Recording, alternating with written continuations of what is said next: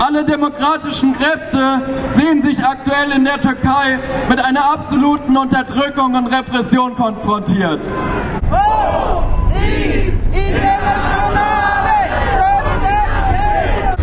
Repression, die Aktivistinnen im Nachgang des 1. Mai in Freiburg erfahren haben, reiht sich nahtlos ein in die bundesweite Repression gegen die kurdische Linke und ihre Sympathisantinnen. Diese Repression äußert sich unter anderem in der Diffamierung kurdischer Gruppen als angeblich terroristische Vereinigungen, im willkürlichen Verbot von Symbolen der kurdischen Befreiungsbewegung und auch durch die Beschlagnahmung von Büchern, wie beispielsweise im Mesopotamien Verlag in Neuss. Mit diesen Maßnahmen wird die autoritäre Politik der Türkei gegen die kurdische Bewegung in der Bundesrepublik weitergeführt. Die deutschen Behörden machen sich zum verlängerten Arm Erdogans. Dieselbe deutsche Regierung, die uns vorwirft, wir würden uns mit Terroristen solidarisieren, unterstützt einen Staatschef, der seit 2016 im Ausnahmezustand per Dekret diktatorisch am gewählten türkischen Parlament vorbei regiert. Gegenwärtig versucht Erdogan, alle kritischen Stimmen auf der Straße, in den Medien und im Parlament zum Schweigen zu bringen. Massenhafte Entlassungen und Verhaftungen in den letzten Jahren waren nur der Anfang und gehen weiter. Erdogan geht mit Repression und Gewalt gegen alle vor, die er als sogenannte Feinde der Nation betrachtet. Damit meint er die kurdische und türkische Linke genauso wie bürgerlich-liberale Kräfte, Kulturschaffende und Journalistinnen. Im Vorfeld der Wahlen, mit denen Erdogan seine Alleinherrschaft absichern will, herrscht ein Klima der Angst. Gleichzeitig führt Erdogan Krieg gegen die kurdische Bewegung in Nordsyrien. Der Angriffskrieg auf Afrin, den westlichsten Kanton der Demokratischen Föderation Rojava, hat mittlerweile 140.000 Menschen zu Flüchtlingen gemacht. Aus dem besetzten Afrin selbst mehren sich die Meldungen über Gewalttaten an Zivilistinnen. Angegriffen wurde Afrin nicht zuletzt deshalb, weil das Projekt Rojava für die türkische Linke ein Lichtblick ist, der Erdogans Allmacht in Frage stellt. Rojava steht für den Versuch, eine selbstverwaltete, basisdemokratische Gesellschaft zu verwirklichen. Hunderttausende Menschen machten sich hier daran, rätedemokratische Institutionen, Gleichberechtigung sowie Möglichkeiten eines friedlichen Zusammenlebens aller Ethnien und Glaubensrichtungen in der Region zu erkämpfen. Klar, dass ein Reaktionär wie Erdogan ein solches Projekt angreift. Der Krieg Erdogans gegen die demokratischen Kräfte in Rojava wird auch von Deutschland ausgeführt. Wieder einmal morden deutsche Waffen mit. Die Panzer- und Waffenlieferungen in die Türkei liegen bei über 50 Millionen Euro. In Zukunft sollen deutsch-türkische Panzer direkt auf türkischem Territorium produziert werden. Deutsche Lizenzen für die Herstellung von Kleinwaffen sind schon jetzt freigegeben. Damit nicht genug. Die deutsche Bundesregierung hat erhobene Informationen von deutschen Aufklärungsflugzeugen an den Despoten Erdogan weitergegeben, die im Angriffskrieg gegen Afrin verwendet wurden. Die Bundesregierung redet von Demokratie und unterstützt gleichzeitig den Kampf Erdogans gegen oppositionelle und demokratische Kräfte in der Region. Mit dem Diktator Erdogan lassen sich eben nach wie vor 1A Geschäfte abwickeln. Zusätzlich zu den Millionen aus den Rüstungsdeals verdient die deutsche Wirtschaft Unsummen durch Handel und Investitionen in die Türkei. Diese Anlagen sollen auch weiter gesichert sein und nicht durch eine erstarkende Linke in der Türkei oder gar einen revolutionären Umschwung in der Region gefährdet werden. Ob die Bundesregierung dabei die brutalen Methoden der türkischen Regierung aktiv unterstützt oder billigend in Kauf nimmt, macht für die von Gewalt und Repression Betroffenen keinen Unterschied. In jedem Fall trägt sie sie mit und profitiert davon. Während also die staatlichen Behörden in Deutschland den Kriegstreiber Erdogan unterstützen und gleichzeitig die Repression gegen die kurdische und türkische Linke und ihre Sympathisanten auch in Deutschland umsetzen, stellen wir uns an die Seite derjenigen, die in der Türkei und in Nordsyrien für Frieden und Demokratie stehen.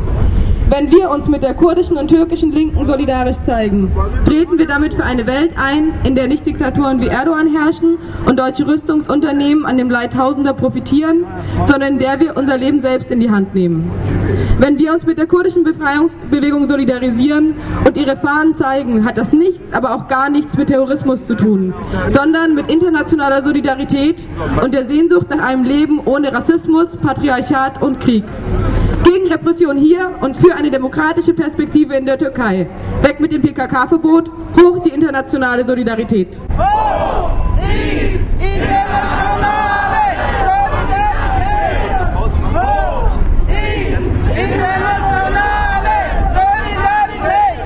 Der türkische Staat hat Afrin, eine kurdische Mehrheitsregion, die eine friedliche Oase in einem kriegszerrütteten Land, eine Zufluchtsstätte und eine Hochburg des demokratisch-konföderalen Projekts war, bombardiert und völkerrechtswidrig besetzt.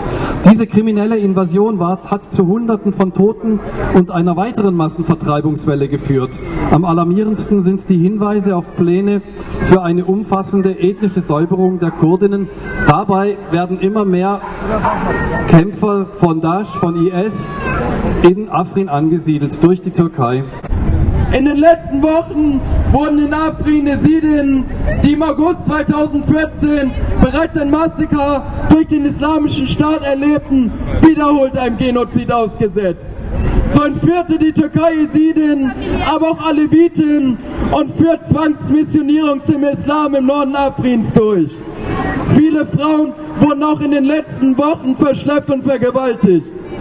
Von fast allen betroffenen Menschen fehlt bis heute jedes Lebenszeichen und wir wissen nicht, was genau mit ihm passiert ist.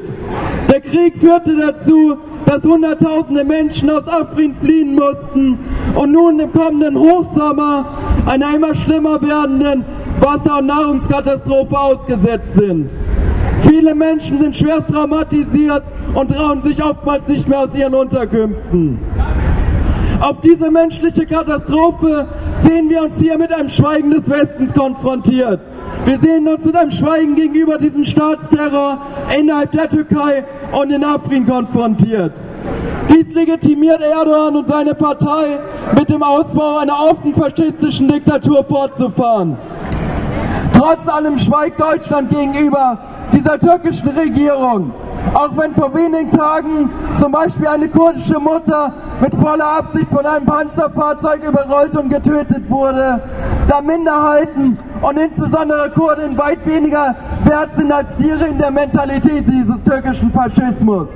Schweigt Deutschland dennoch. Trotz der Logik der Zusammenarbeit zwischen Europa und Türkei, sei es wirtschaftlich oder von geopolitischen Interessen oder zur Aufrechterhaltung der Festung Europas gegen Flüchtlinge, müssen wir klar sagen, Europa und insbesondere Deutschland hat ein tief moralisches Problem. Ein tiefes Problem der Menschlichkeit. Wenn Hunderttausende Menschen vertrieben werden, im Mittelmeer trinken oder durch Faschismus und Nationalismus auch mit deutschen Waffen getötet werden. Diese moralische Blindheit und diesem Schweigen treten wir hier entgegen.